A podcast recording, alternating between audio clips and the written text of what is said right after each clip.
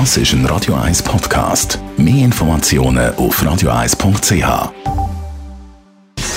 Gesundheit und Wissenschaft auf Radio 1. Unterstützt vom Kopfwehzentrum Irlande Zürich. www.kopfwww.ch Sieht ja gut aus am Wochenende. Samstag relativ schön mit 26 Grad und Sonntag sehr schön mit 29 Grad.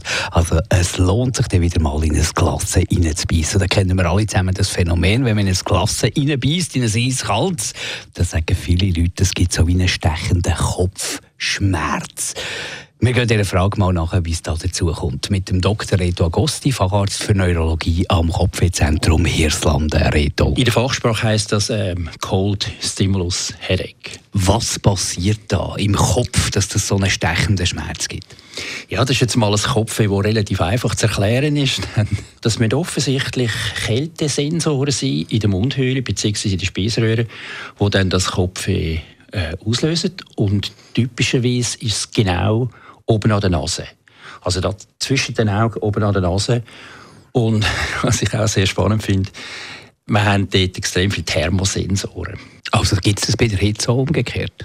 Gute Frage. Nein, ich kenne das nicht. Also wenn ich jetzt zu heißen Kaffee trinke, dann verbrenne ich einfach die Zunge, aber es gibt keinen Kopfweh. Der Kopfschmerz von relativ kurzen, oder so lange wie es halt kalt ist, äh, spürt man den, der ist ungefährlich, oder, beim, beim, jetzt, beim Eis?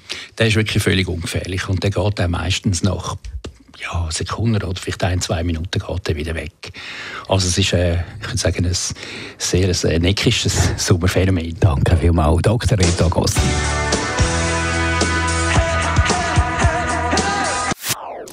Das ist ein Radio 1 Podcast. Mehr Informationen auf radio1.ch.